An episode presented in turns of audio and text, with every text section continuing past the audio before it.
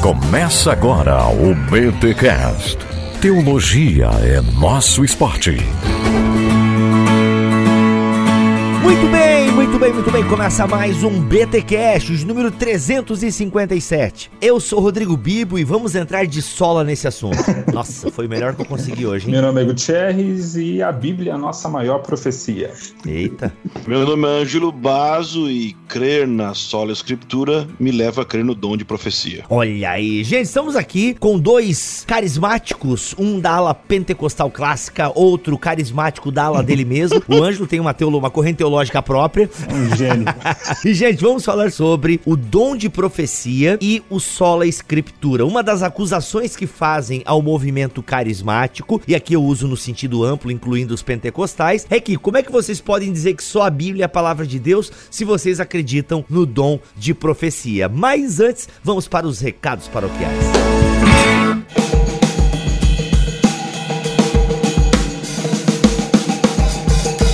recados paroquiais dessa semana, galera, o mês de julho, que acabou agora, aí faz uma semana, foi um mês pancadão, porque a gente teve oito episódios do BTcast. Deixa eu dizer para vocês, oito episódios maravilhosos, cara. Então assim, se você deixou passar algum BTcast no mês de julho, corre lá. Por quê? No BTcast da ABC2 falamos sobre o caso Galileu, simplesmente uma conversa fantástica sobre fé e ciência, Igreja Católica Romana, Inquisição, ciência e meu Deus, e o caso Galileu, e aí ele foi torturado mesmo. Essa Inquisição, essa igreja que é contra a ciência, será mesmo? Cara, vai lá ouvir que ficou demais esse episódio. No BTcast da Vida Nova, falamos sobre o sermão de quatro páginas, uma metodologia homilética, que olha só, você que prega, você que pensa em pregar, você que quer entender como deve ser uma boa mensagem, indispensável este episódio.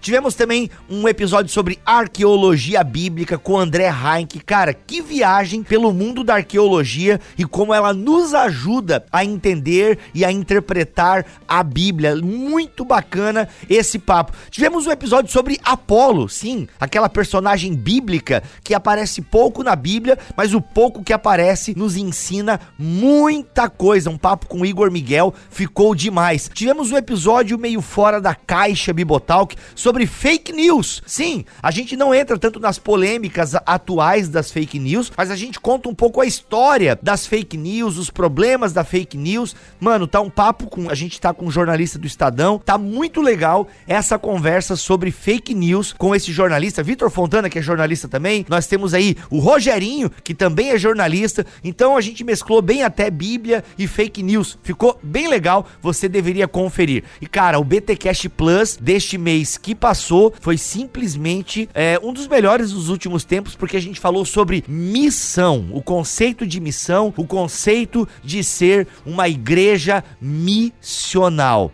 Sério, ficou demais. E para fechar, a gente teve também um episódio sobre a formação do cânon do Novo Testamento, que ficou demais. Esse é sobre o livro do Paulo On. E meus amigos, minhas amigas, que aula nós tivemos sobre a formação do cânon. Ah, e eu não esqueci, a gente teve um com Emílio Garófalo também sobre pregação, a arte de pregar. Olha, se você não conhece Emílio Garófalo, esse episódio vai lhe apresentar uma pessoa querida e um ótimo pregador, um exemplo de pregador aqui no Brasil. Então, vai lá que o 355 tá demais também.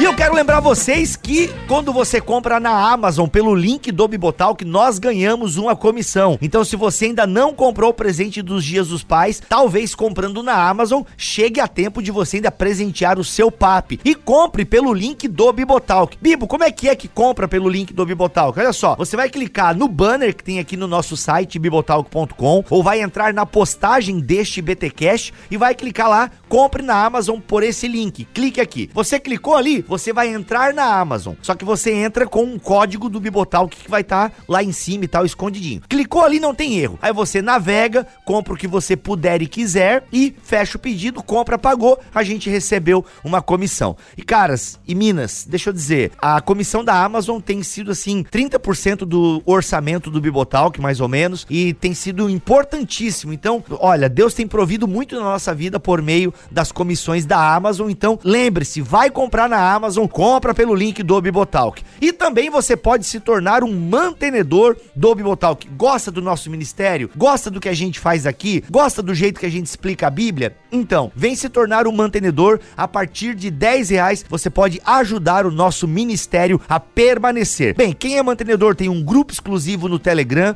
tem uma lista de transmissão exclusiva no Telegram, devocionais semanais que nós distribuímos lá no Telegram, sorteios de livros quase toda semana, um podcast exclusivo que é o BTcast M, que sai aí uns três por semestre, tá? É, a gente nem sempre grava o BTcast M porque a gente tá com muito conteúdo, então até os mantenedores, mano, pode dar uma segurada aí. E tem o devocional toda semana que tá maravilhoso. Esses dias o Cacau mandou um sobre casamento de quase 20 minutos, ou seja, praticamente um podcast. Então, além de você ter aí esses frufrus, você ajuda esse ministério a permanecer, a continuar distribuindo boa teologia por toda a internet. Então, torne-se um mantenedor do Bibotalk. Obrigado a todos vocês que são mantenedores. Sabe, gente, muito obrigado mesmo. Você que tira um pouco da sua renda para ser mantenedor e nos suster, nos ajuda a permanecer. Então, muito obrigado pelo seu carinho, muito obrigado pelo seu empenho. Vamos em frente porque tem muito podcast para gravar, tem muita teologia para ensinar, tem muita gente para edificar, porque a obra não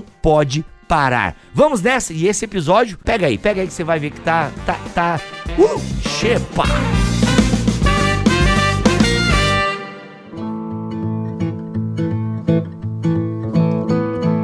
Beleza, Gutierrez, tu já teve aqui no BTcast falando bastante sobre pentecostalismo e dando definições e tal. Então, rapidamente, sem ser prolixo, porque já fizemos isso em episódios é, passados, como tu te identifica dentro desse espectro do, do carismatismo, né? Como um pentecostal. Como é que você se define pentecostalmente falando? Bom, Bibo, um pentecostal clássico, né? É, primeiro uma nomenclatura mais sociológica do que propriamente teológica, é, mas é alguém que crê no batismo, no Espírito Santo como um revestimento de poder, é, especialmente para o testemunho público do Evangelho, e que esse batismo aí é, é acompanhado pelo, pela glossolária, falar em línguas, uhum. e o pentecostal naturalmente também crê na atividade carismática, né, nos dons espirituais, incluindo a profecia. Uhum. Talvez uma diferença em relação a outros grupos carismáticos, que o pentecostal clássico mesmo, normalmente não aceita é, ofícios é, que são tomados de dons, como por exemplo, o ofício de profeta ou ofício de apóstolo. Isso a gente não aceita. Uhum. Mas, no, no, demais, a gente é, crê que os dons espirituais estão disponíveis para toda a igreja para edificação do corpo de Cristo. Legal. Baso, como é que você se identifica dentro desse espectro carismático? É, eu sou carismático no sentido. Às vezes, falar carismático no Brasil, o pessoal associa o carismático do movimento católico, né? Mas é carismático no sentido de que eu creio nos dons, eu creio na continuidade dos dons, é, mas eu não creio que o batismo com o Espírito Santo ele é uma segunda obra da graça, ou seja, uma segunda experiência que a pessoa tem. Uhum. E também não creio que uh, o dom de línguas é a evidência inicial dessa, dessa realidade na vida. Física inicial. Isso. Uhum. Ainda que na prática, eu vejo isso muitas vezes como sendo dois momentos na vida da pessoa, a conversão e depois o momento que ela tem uma experiência mais profunda com os dons. Eu não vejo biblicamente, eu não entendo biblicamente que é uma, uma doutrina que diga exatamente isso. Eu acho que a pessoa é batizada no Espírito Santo nesse sentido, no momento que ela é, entra no corpo de Cristo, no momento que ela nasce de novo, uhum. que essa experiência que promove essa vivência dos dons, ela pode ser chamada de enchimento do Espírito Santo, né? E como, como, Gutierrez, e como Gutierrez falou, eu creio no, é, nesses, nos cinco ministérios, né? Exatamente como ele falou, que eu, eu creio na continuidade dos cinco ministérios de Efésios 4.11. Uhum, entendi.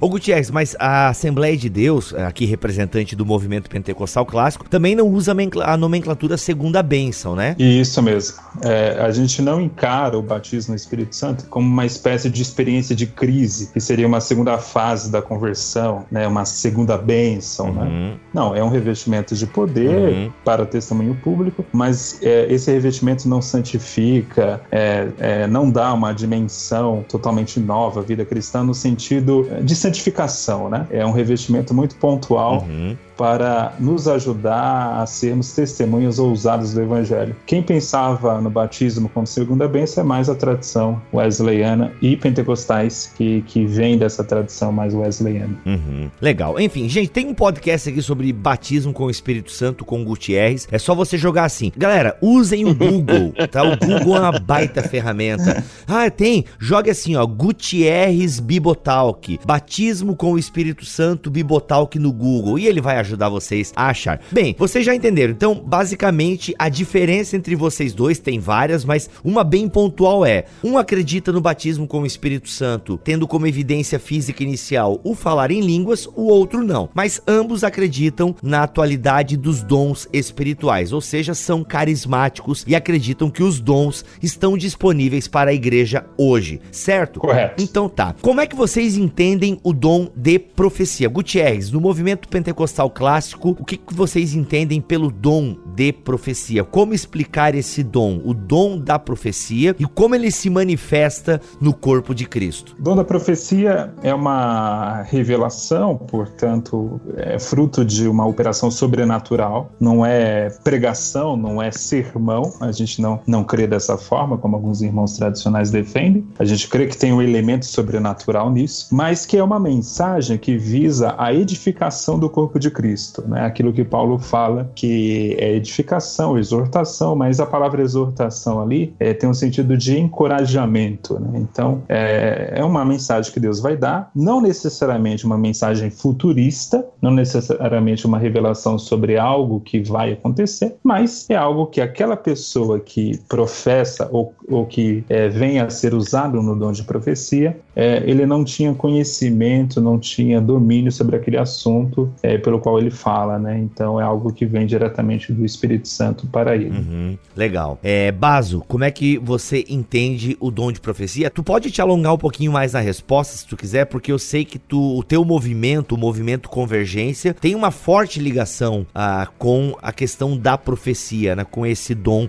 da uhum. profecia. Sim, é que a gente usa o termo profético, e quando a gente usa o termo profético, a gente não está limitando ao dom de profecia em si, ainda que o dom de profecia é algo que a gente enfatiza, incentiva as pessoas a experimentarem, né? Então, é, usando uma definição que não é minha, mas que eu uso para explicar para as pessoas, uma definição do Matt Chandler da The Village Church, ele vai dizer que o dom de profecia, e eu creio nisso. Village, village People? Não, como é que é? Isso, Desculpa, isso, exatamente, Village People. É. Então, ele, o, o Matt Chandler vai dizer que são mensagens espontâneas e inteligíveis, entregues pelo Espírito Santo e entregues por, pela pessoa, né? Né? Oralmente a uma outra pessoa ou comunidade visando a edificação, o encorajamento e a exortação. Que é basicamente a, a mesma uhum. coisa que o Gutierrez falou, é, com outras palavras. Então, é, o que eu creio que o dom de profecia é Deus comunicando algo específico para uma pessoa específica ou para uma comunidade específica, e isso pode se dar por meio de Deus colocar um pensamento na mente de alguém que está falando, seja um nome, seja uma situação, ou uma imagem, ou um versículo, algo assim. E essa pessoa então comunica para a, a pessoa que está diante dela, ou para a comunidade que está diante dela, aquela, aquele pensamento, aquela, aquele, aquela impressão, que às vezes a gente também tem esse elemento da impressão no espírito, ou seja, às vezes não necessariamente uma mensagem é entregue é, inteira na minha mente, mas às vezes uma impressão no meu espírito, ele, ela vem, e então às vezes essa impressão pode ser algo como é, essa pessoa está passando por uma situação X, Y, e então eu posso conversar com ela. Então, nesse sentido, quando eu penso no dom de profecia, primeiramente eu tenho que deixar claro o seguinte: que eu vejo que os dons, de alguma forma, eles se misturam. Eu não acho que a coisa é tão estanque, fechada, um dom dentro de cada, cada dom dentro de uma gavetinha. Então, quando vai pensar sobre dom de profecia, uma das coisas que eu penso que acontece constantemente é a relação da palavra de conhecimento, a profecia e a palavra de sabedoria. Eu vejo uma relação entre essas, esses três dons. A palavra de conhecimento, eu penso ser aquilo que, por exemplo, eu sobrenaturalmente, eu não gosto da palavra sobrenatural, vamos dizer assim, pelo espírito, eu é, recebo uma informação sobre uma pessoa, situação, lugar, comunidade. Eu recebo uma informação que era impossível eu ter. Então eu penso que essa é uma palavra de conhecimento. Eu conheço algo que não poderia conhecer normalmente. A profecia é quando eu trago a perspectiva de Deus sobre essa situação específica. Então, é, se a profecia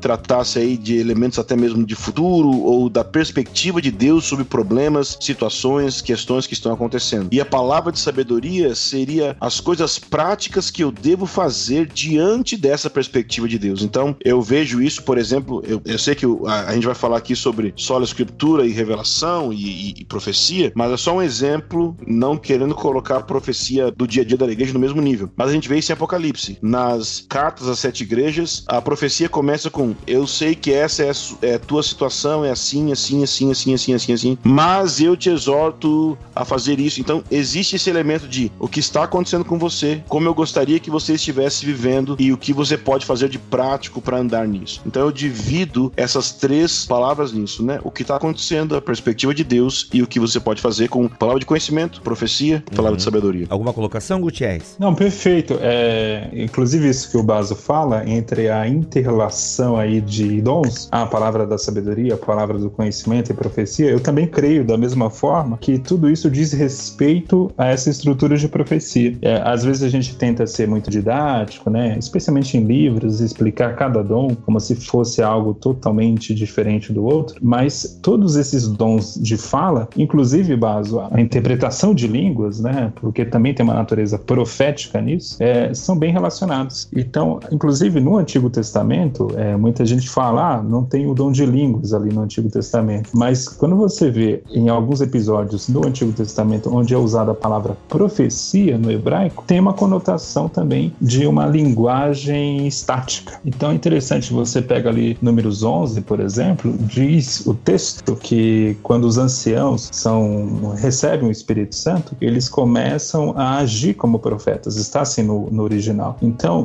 mais do que uma mensagem em si, a, o pessoal estava visualizando aqueles anciãos agindo de uma forma que lembrava uma atividade profética, alguma manifestação que vinha do Espírito Santo, né? Que eles já tinham conhecimento por meio de Moisés. Então é interessante essa relação entre profecia, é, língua interpretada, palavra da sabedoria, palavra do conhecimento, tudo isso está um tanto relacionado. Algo que eu falo muito sobre interpretação de línguas, é, quando eu vou ensinar, né? É que parece que tem um, um, no imaginário das pessoas, né? Como se houvesse um tipo de tradução de línguas. Então isso. a pessoa fala, né?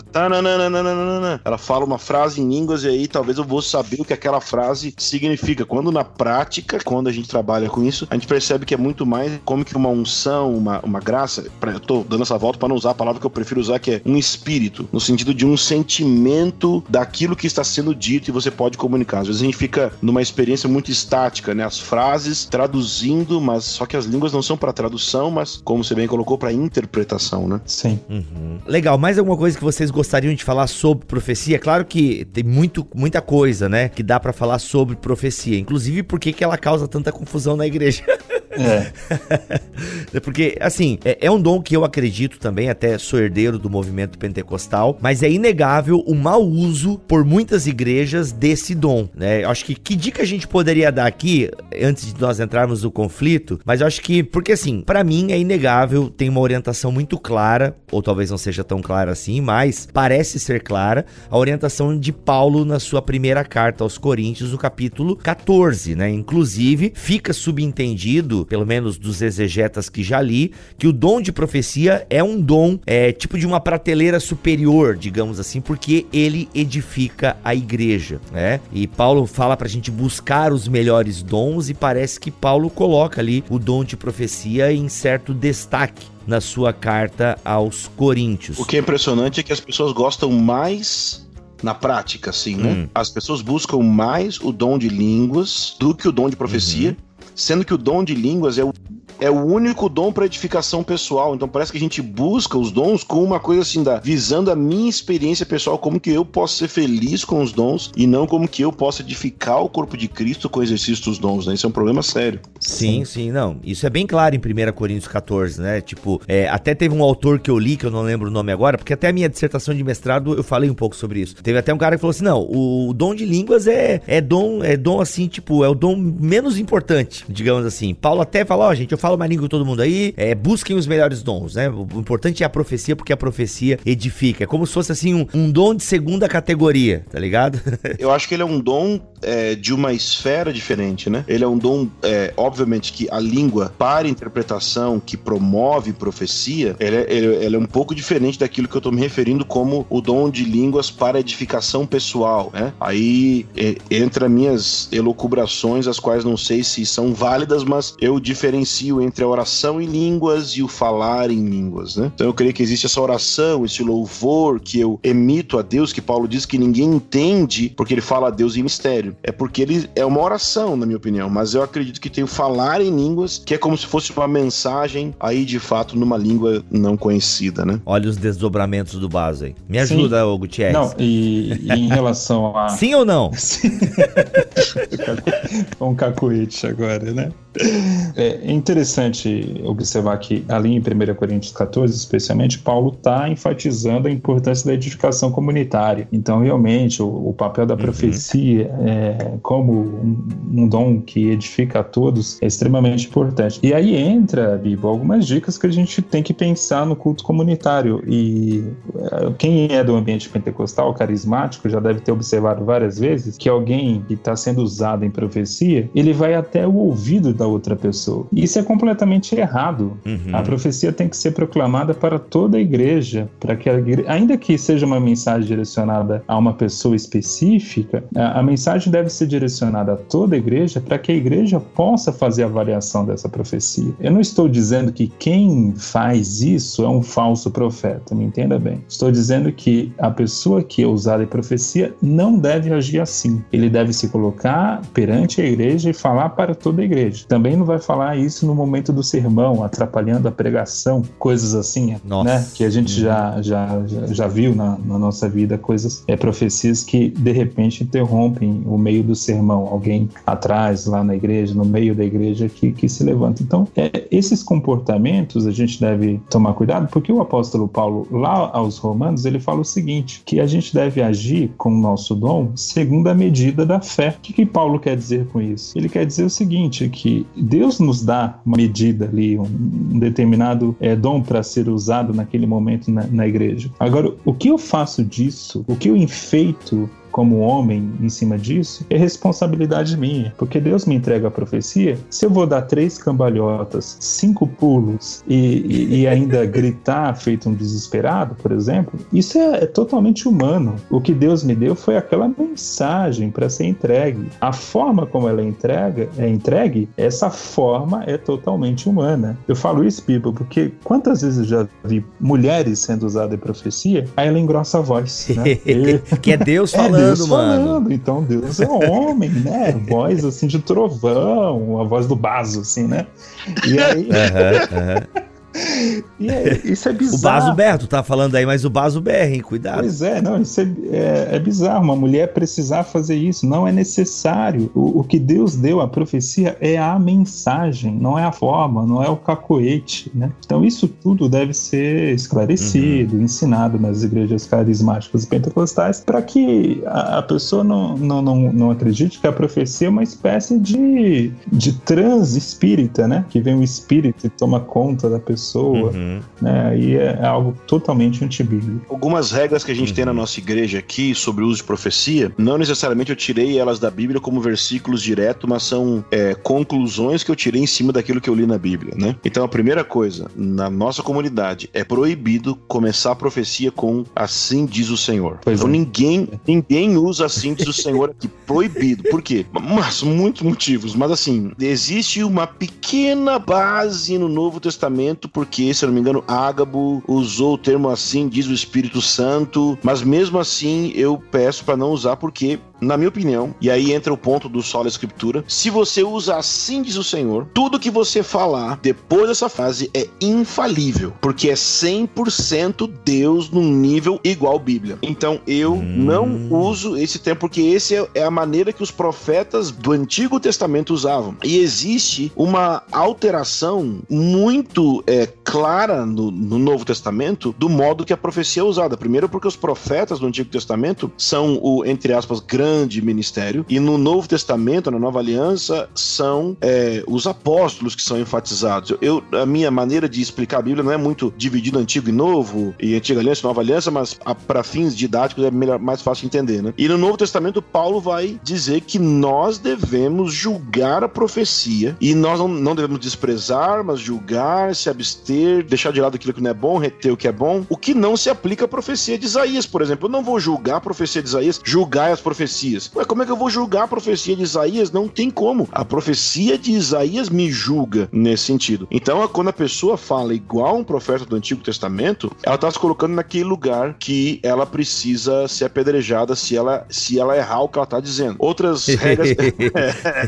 é bem isso. Outras regras que a gente tem aqui: no dates, no babies. Não se profetiza casamento, não se profetiza gravidez, nem sexo de criança. Pode o Senhor tomar os seus servo e fazer isso? Pode, mas não vai ser feito no culto e, e eu vou duvidar muito até o fim. Porque, primeiro, o cara profetizar o sexo do bebê, ele só tem 50% de chance. assim, se não é um, é outro. É meio nada a ver. E o, também a questão de você profetizar a gravidez. Eu sei que Deus pode falar por meio desses eventos com as pessoas, é maravilhoso, Deus pode falar, mas eu peço para não fazerem isso. E casamento também, porque nós temos uma doutrina, ou melhor, nós não temos uma doutrina na nossa comunidade que diz que existe uma espécie de predestinação matrimonial, onde Deus riscou lá na eternidade quem é a pessoa, ainda que Deus saiba quem, com quem a pessoa vai casar. Eu não acho que Deus vai falar para o meu amigo a pessoa que eu vou casar, e na verdade eu não creio que Deus fala nem para a pessoa com quem ela vai casar. Eu creio que Deus fala comigo com quem eu vou casar depois que eu já casei com ela. Então, assim.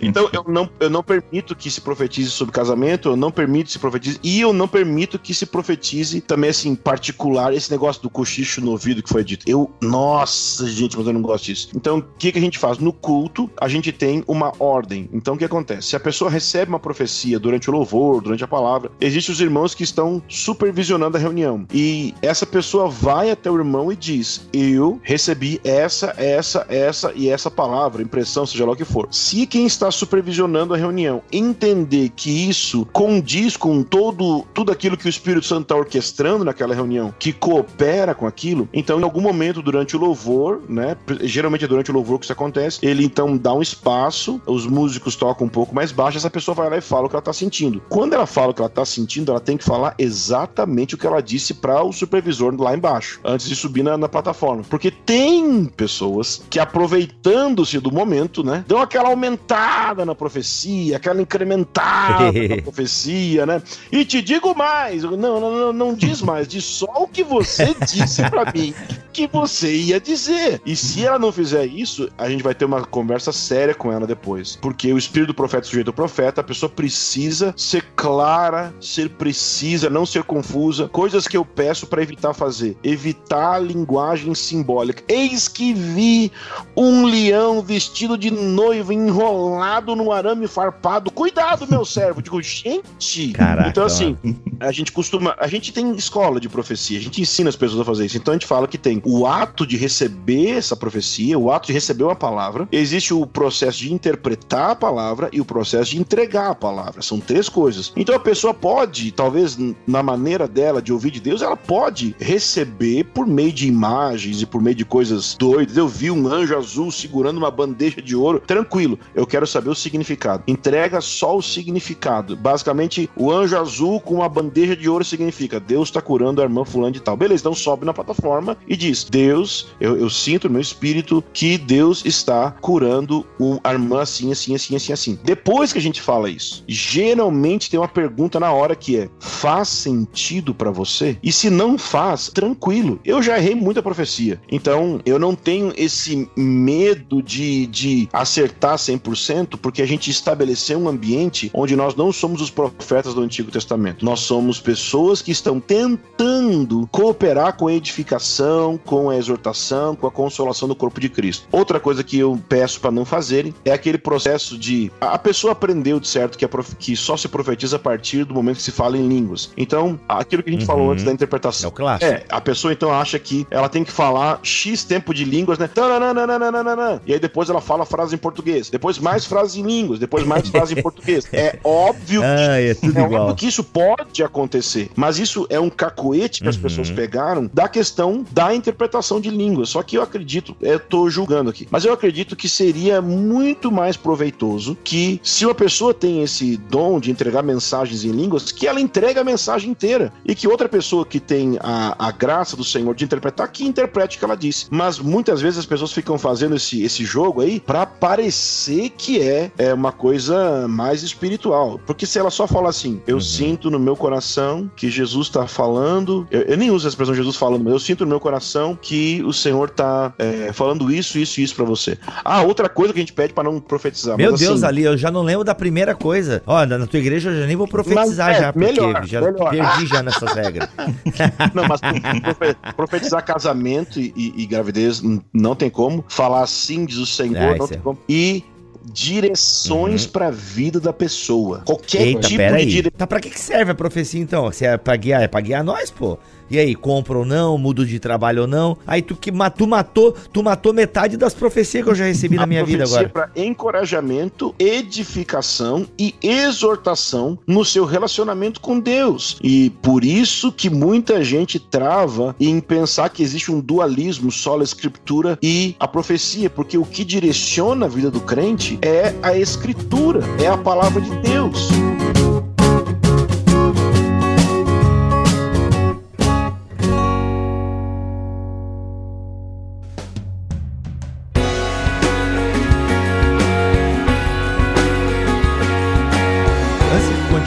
Deixa eu entrar então aqui no que talvez seja a, a ferida, o que seja o grande problema dessa história toda. Alguém pode pensar, um cessacionista. Eu não sou cessacionista, então eu vou tentar imaginar o que um cessacionista falaria nessa hora. Gutierrez, pode me ajudar também, porque tu volta Sim. e meia faz embate com esses caras aí. Tá, por que todo esse, esse, né, toda essa preocupação, todo esse negócio de interpreta de daqui, interpreta de lá, um monte de regra, olha quanta coisa errada acontece. Por que tudo isso se eu tenho uma palavra canonizada inspirada por Deus e que me direciona. Por que, que eu vou me submeter a homens que falam em nome de Deus e eu tenho que julgar isso daí? E na verdade isso é por tempo de Paulo que ainda não tinha o cânon fechado. Agora com o cânon fechado, eu preciso aprender a interpretar o que já está canonizado. Por que, que eu preciso me submeter a, a, a um dom que está gerando mais confusão, mais calor do que luz? Acho que a grande questão é, tá, como é que isso é uma revelação de Deus e tem que ser julgado pela igreja? Isso que eu não consigo entender. É uma ótima questão é, que nos leva a refletir sobre o papel da profecia hoje. É, embora é, é, eu, como pentecostal, naturalmente creia que Deus é, nos usa em profecia e que pode fazer isso a qualquer momento, a gente tem que reconhecer que a necessidade é, da profecia ela vai variar. Ela, ela realmente vai depender de situações específicas na nossa vida, na vida da comunidade. Então, eu também tenho dificuldade dificuldade, Bibo, de imaginar uma igreja em que é, a profecia ela seja uma constante, entendeu? Embora dê a entender que na igreja primitiva a profecia era algo corriqueiro, e era mesmo, a gente não precisa entender que a, é, a profecia tem que ser obrigatória em todos os cultos ou em todas as manifestações é, do povo de Deus, todas as reuniões, etc. Né? Vai muito da necessidade de um grupo. Eu, eu vejo muito isso pelos próprios testemunhos que eu já acompanhei em todos esses anos de, como pentecostal, que normalmente em ambientes onde a igreja está nascendo, está se expandindo ali pela primeira vez, as manifestações sobrenaturais acontecem mais. É, é interessante, tem uma relação entre esses milagres, esses dons, especialmente esses dons mais espetaculares, como também milagres, e, e a abertura ali do evangelho para determinada comunidade. E você atira mesmo a própria Assembleia de Deus, estou falando aqui da minha realidade de São Paulo,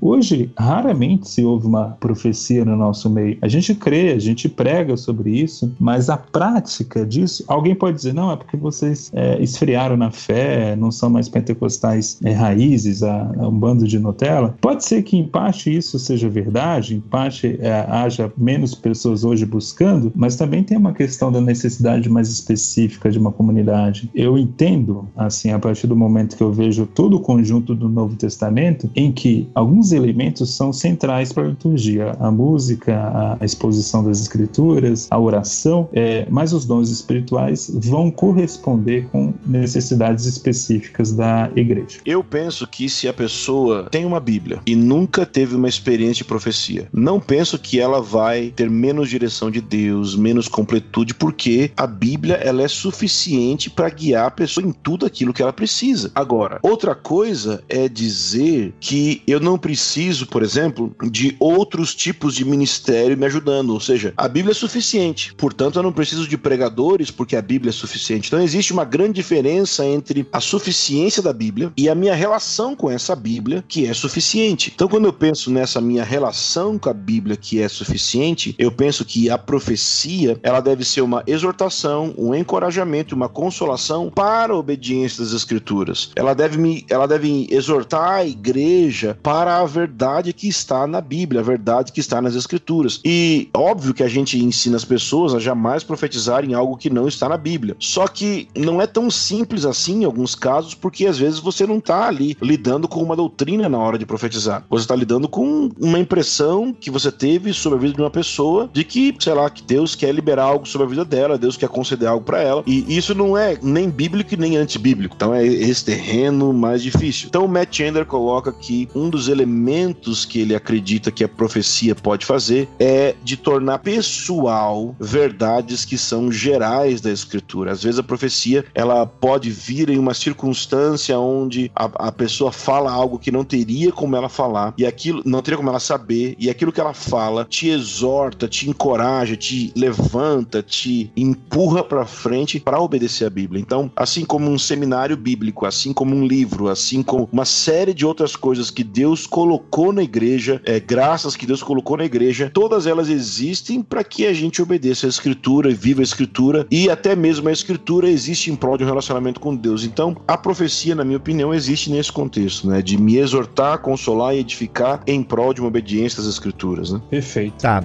antes do Gutierrez falar, bem, o Gutierrez acabou de falar perfeito, então eu entendi que concordou. Gente, deixa eu voltar aqui um pouquinho, porque eu acho que eu acabei me distraindo e eu não entendi o que vocês falaram, mas só abrir um parênteses aqui. mas essa parada que eu até brinquei, né? Vocês acabaram de destruir metade das profecias que eu recebi, né? Se o Bas acabou de falar que profecia tá muito ligado, é, achei muito legal isso, né? Tornar verdades bíblicas gerais mais pessoais. Tipo, é como assim aquele Deus chegando pro filho, ô oh, meu querido, né? Dá, dá uma atenção aí para essa parte da tua vida e tal. Mas, gente, muitas das profecias, e eu acho que todos vocês já experienciaram isso, elas estão ligadas muito a isso, né? É, é tipo uma exortação é. para a igreja, ok. Isso eu via muito na Assembleia, né? Meus filhos, orem mais. Isso era muito comum, né? O profeta se levantava na igreja, tinha um irmão lá, meu irmão, que aquele, aquela profecia lá era de Deus mesmo. Quando aquele irmão levantava lá no coral, era o irmão que sentava no coral lá no fundão. Ele era o baixo do coral, né? Cantava aquela. Das quatro vozes, ele era o baixo lá. Quando aquele velhinho levantava, irmão, a igreja parava, tá ligado? E era sempre isso, né? Tô voltando, orem, né? Me busquem mais. Era sempre essas coisas mais gerais assim. Mas, cara, eu já ouvi falar de muita profecia, assim, pra cara que tá plantando igreja, tipo, palavra de encorajamento, vai, tô contigo contigo. É, por exemplo, profecia que eu acho que todos nós aqui já recebemos, né? Tem uma grande obra contigo, né? Mano, essas aí são clássicas, né? Vou te levar pros quatro cantos do mundo, te vejo num pássaro de aço, né? Então, assim, cara, então vocês não aceitam? Vocês acham que biblicamente não tá esse tipo de profecia? Me ajuda. Então, em muitos casos, essas profecias, elas servem com, como um encorajamento. Você tá ali no momento de plantação de igreja ou na obra missionária e tá pensando até em desistir, acha que Deus não tá com você, que aquilo que você não nasceu para aquilo, que você deveria ter feito outra coisa na vida, e vem uma profecia e confirma o seu ministério, que Deus está contigo, que Deus vai te levar para outros lugares. Então, eu acredito que, que nesse tipo de profecia, né? Agora, vale a pena, Bíblia, eu vou ler rapidamente aqui um trecho da Bíblia de Estudo Pentecostal. Olha, aqui é, é, é livro de cabeceira de Pentecostal. É raiz, hein? Bíblia raiz. É raiz, raiz. raiz. Essa, inclusive, defende que o vinho que Jesus tomava não tinha álcool. Essa aí é. Pois é, é, é essa aqui e tem dois carismáticos nela.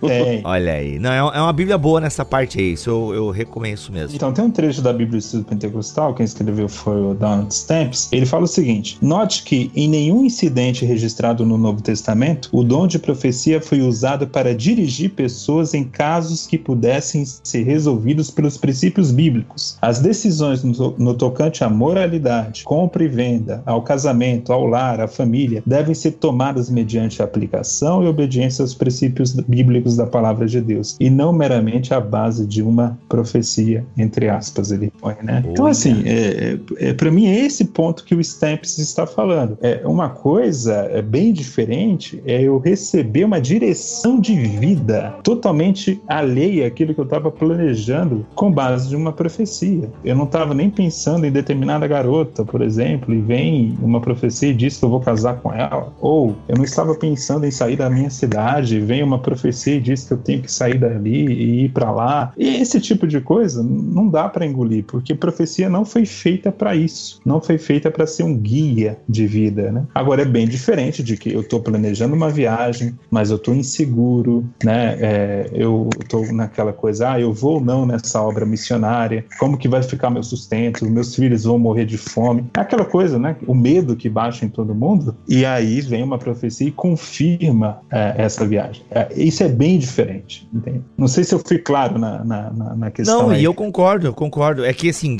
com certeza tem ouvintes que estão falando, cara, mas eu ouvi um amigo meu que Deus falou pra ele ficar. Aí são coisas que são Sim. mistérios, né? Ou, tipo, sei lá. Tem um exemplo bíblico, Ágabo. Isso. Ele profetiza que Paulo vai para Jerusalém e que lá ele vai ser preso. O interessante é que a igreja começa a apelar, né? Paulo fica aqui, a Ágapa acabou de profetizar. E de fato, Paulo é preso em Jerusalém. Só que é, Paulo não deixa de. É muito interessante isso. Paulo não é guiado por essa profecia. Uhum. Essa profecia serve para Paulo no seguinte sentido: Deus está no controle de todas as coisas. Uhum. Só que uhum. para aquela comunidade, eles estavam interpretando como se Deus quisesse que Paulo se mantivesse ali e não fosse a Jerusalém Jerusalém. Mas Paulo entendeu de forma diferente. Eu, eu, tenho amigos que vão dizer, eu não é minha opinião não, que esse é um dos casos é, de profecia no Novo Testamento que não era 100% apurado. Eu, eu, nunca pensei isso, mas eles vão dizer por causa do assim diz o Espírito Santo, como se o, o Ágapo tivesse usando aí uma, um, um, jeito errado. Para mim não é isso, mas o fato de Paulo fazer exato entre aspas, né, exatamente o contrário do que a profecia parecia indicar, para mim é muito interessante. É muito interessante sobre como eu me relaciono com a profecia. Né? Eu, não, eu não sou direcionado por ela, ainda que ela ilumine elementos na caminhada, né? Eu acho muito interessante. E certamente isso serviu de consolo para Paulo. É. Né? Ele, puxa, estou aqui sofrendo, estou preso agora, mas Deus já tinha me avisado. Ou seja, ele, ele tem o um controle da história, né? Coisas assim. Legal.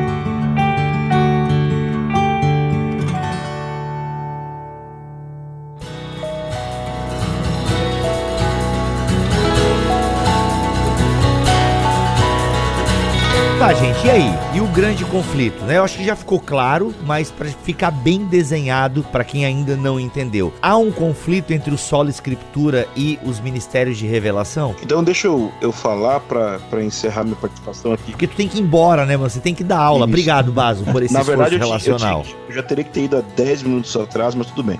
Mas então deixa eu dar meu, meu parecer aqui. Bom, como eu disse no início, eu não tento equilibrar entre solo escritura e o dom de profecia. Porque a tentativa de equilibrar implica que existe um problema. E não existe um problema. Talvez exista um problema no campo pastoral. Ou seja, como as pessoas vão encarar a profecia, como algumas pessoas, por, é, não entendendo a dinâmica do Novo Testamento, podem achar que a profecia do Novo Testamento, dos dons ali de 1 Coríntios 12, ela tem o mesmo peso de autoridade que a profecia do Antigo Testamento, a própria Escritura. Então, eu não tento equilibrar entre sola escritura e profecia, porque é pelo fato de crer na sola escritura que eu creio no dom de profecia. Porque eu creio que a Bíblia a palavra inspirada e inerrante de Deus, eu me submeto ao que ela diz, mesmo que no movimento que eu faça parte, carismático pentecostal, possam existir bizarrices das pessoas fazendo mau uso do dom de profecia, isso não desfaz o dom, só mostra que existe o falso, mas se existe o falso é porque possivelmente existe o verdadeiro. Então, eu creio que o verdadeiro existe, eu creio que a Bíblia me exorta a crer nesse verdadeiro, me exorta a buscar com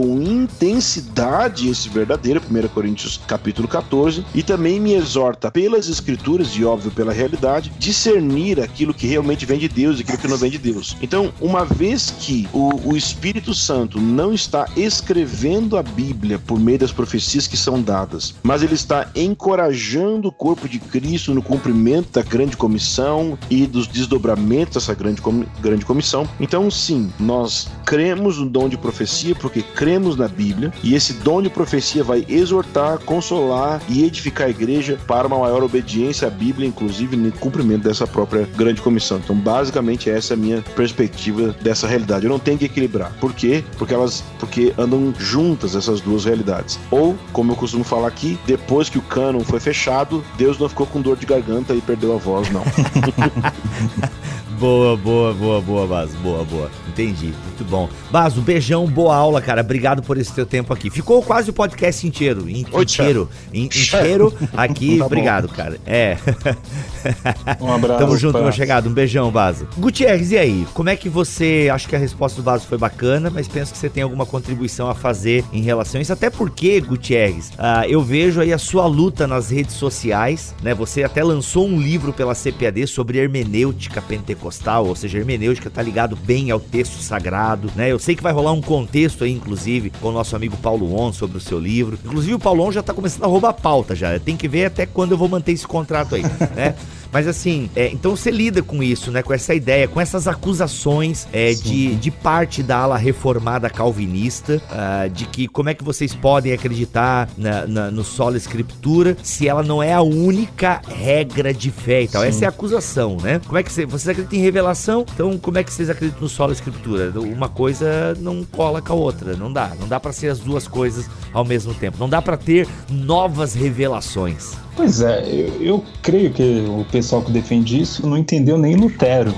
eu vou provocar aqui, porque o conceito de sola escritura, Bico, não é no sentido de que Deus não fale mais, e sim hum. a, diz respeito à posição de autoridade da Bíblia. Olha aí. A discussão da, da sola escritura é quem é a autoridade da igreja, né? no sentido de doutrina. É, é a tradição, é o magistério. É, a gente tem que entender que ali é era uma discussão com os católicos, nesse sentido. Né? Então havia esse debate. Puxa, quem é que manda? Quem é que é a autoridade que vai determinar a posição das doutrinas, aquilo que realmente importa, aquilo que é ortodoxia ou não é ortodoxia? É, então havia esse, esse debate intenso ali naquele momento e Lutero vai defender aquilo que nós, como pentecostais protestantes, concordamos, que a Bíblia é a maior autoridade, a nossa única regra de fé e prática, uma, uma frase que a gente usa abundantemente nas igrejas pentecostais. Eu abri é, esse podcast com a frase, né? A Bíblia é a nossa maior profecia. Eu fiz questão de usar essa frase porque é uma frase muito repetida no meio pentecostal, onde se coloca, porque de fato ela é, em que sentido? A maior autoridade. Mas isso não quer dizer que Deus não fale, que Deus não se revele. A própria Bíblia diz que Deus se revela por meio da natureza a revelação natural de Deus, ela não se encerrou com o cânon. Ou seja, a natureza não deixou de apontar para Deus porque a Bíblia foi encerrada. Ou o próprio Cristo, né? O que, que Cristo fala? Que o Espírito Santo é o seu vicário, é aquele que vem em seu lugar substituir a ele. E o Espírito Santo come, é, continua a falar conosco, continua a se comunicar conosco. Então, eu não tenho crise com esses dois conceitos, nenhuma crise, até porque nós estamos cientes no meio pentecostal, eu falei de nós é, enquanto instituição, né, enquanto igreja, por exemplo, que a profecia não, não é maior do que a Bíblia, não é igual à Bíblia e que ela precisa ser submetida às Escrituras.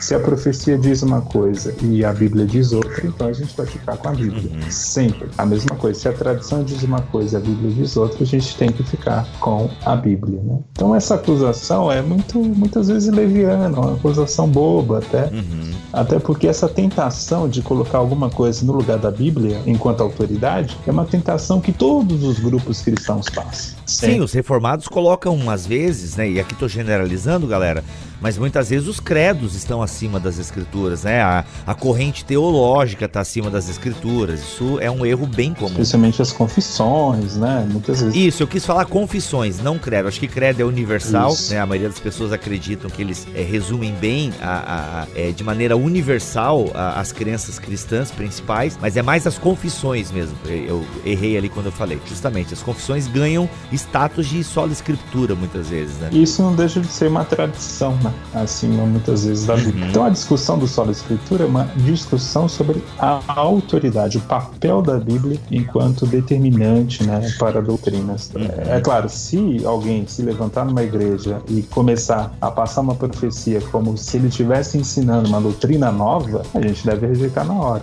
Isso aí é algo bem consolidado no, no nosso meio uhum. pentecostal. Uma coisa que acontece também, Gutierrez, é que as pessoas julgam muito o movimento pentecostal por vídeos que elas assistem no YouTube. Sim. E geralmente tem muitas aberrações mesmo, né? Então, por exemplo, o próprio ah, Gideões Missionários, aqui eu vou citar o nome porque os escândalos são bem públicos, né? Não tô denegrindo a imagem de ninguém aqui, eles já fizeram isso eles mesmos, né? Então, assim, o cara não pode julgar o movimento pentecostal pelas coisas que aparecem. É, então, eu tô generalizando, nem tudo nos Gideões é esquisito, né? Mas, grosso modo, muitas esquisitices aconteceram lá e não sei se acontecem porque há tempos eu não acompanho. Mas você não pode. É como eu julgar o calvinismo por aquele carinha da internet ali, entendeu? Não dá para julgar o movimento por algumas coisas. E isso acontece muito, né? É, e isso é muito complicado. Até teve Sim. recentemente um caso em que teve Sim. um escrito, né, oficial de uma igreja com informações erradas sobre o movimento pentecostal. Pois é, é bem complicado. E assim, a gente deve ir para os livros oficiais, para as declarações de fé, né? Então, tudo isso. Uhum. A declaração de fé, por exemplo, da Assembleia de Deus, ela é muito clara nesse ponto, que a Bíblia é a nossa única regra Sim. de fé, a nossa única uhum. autoridade em matéria de doutrina, né? A gente fala em matéria Sim. de doutrina por quê? Porque, por exemplo, a Bíblia é autoridade é, em como lidar com o coronavírus? Não.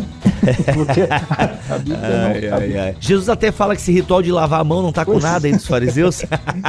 a Bíblia não foi escrita com o propósito de preservar a nossa saúde em relação a vírus, né? A Bíblia foi escrita para nos uhum. alimentar enquanto é, agentes do reino. Então, é, a gente tem que entender, inclusive, o papel das escrituras na nossa vida, né? Porque senão vira um biblicismo uhum. ingênuo, assim, é, bobinho até, que, que acha que tudo tem que estar na Bíblia, todo pensamento é, deve ser julgado a, a partir da, da Bíblia, inclusive questões técnicas, né, como essa questão de saúde. E isso é um erro, porque a Bíblia não foi nos dada com esse propósito, né? Então, vamos tomar cuidado com isso. Uhum, Recentemente, por exemplo, o John MacArthur, que é um sensacionista bem radical, ele criticou essas histórias em que muçulmanos estariam tendo encontro com Cristo uhum. em sonhos, em visões, né? E, e aí um, um, missionário que trabalha no Oriente Médio, uhum. ele falou o seguinte, olha, é, eu só sei de uma coisa, eu conheço muçulmanos que se converteram ao cristianismo assim. Eles nunca devem ter ouvido falar no John MacArthur, mas ouviram falar de Jesus através de um sonho. Né?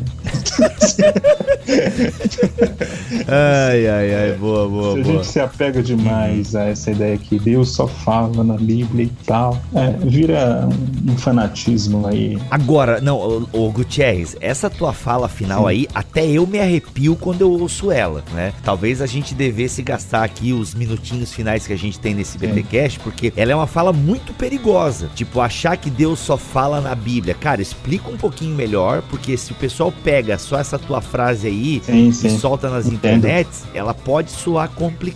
Então, né, porque ah, achar que Deus só fala nas escrituras e tal, mano, eu entendo que o básico quer dizer, que o cânon, mesmo que o cânon tenha sido fechado, Deus não, Deus não ficou mudo, mas o que, que a gente quer dizer com isso? Acho que vamos deixar bem claro para não ter problema, tá? O que, que tu quer dizer com essa afirmação que tu acabou de fazer agora, que ah, achar que Deus só fala nas escrituras? Como assim? Pera lá um pouquinho, como diz o Ciro Gomes. Então, Bibo, o que diz respeito à nossa vida cristã, a nossa vida é, é, envolvida com o reino de Deus, o que diz respeito à salvação, a, a, nossa única regra de fé e prática é a Bíblia Sagrada, é, são as Sagradas Escrituras. Só que isso não quer dizer que Deus só fale através da Bíblia. Né? Deus pode falar através de um sonho, hum. através de uma profecia, através é, da natureza, né? Deus se revela pela natureza. É nesse sentido que eu estou falando, né? Então, a gente não pode restringir, digamos assim, a voz de Deus apenas ao texto bíblico nesse sentido, porque Deus pode falar por vários meios. Porém, naquilo que é suficiente para a nossa salvação e necessário para a nossa salvação, a nossa única regra de fé e prática são as sagradas escrituras. Ou seja, aquilo que é normativo para a vida cristã. Isso. Uhum. O que serve para a doutrina da igreja. Isso a gente só vai achar nas sagradas escrituras. Né? Uhum, Agora, entendi. uma determinada direção, alguma coisa, uma iluminação, Deus pode dar uma direção e até mesmo conversões, né? como esses casos que eu acabei de comentar de muçulmanos que tiveram visões a respeito de Cristo. Então, isso não deixa de ser ali um, um meio que Deus se revela a essas pessoas. Né? Uhum, então, uhum. volto a repetir: ninguém pode criar uma doutrina para toda a igreja a partir de uma revelação, de uma profecia. E até, Bibo, eu acredito que Deus pode dar a uma pessoa determinada direção. Por exemplo,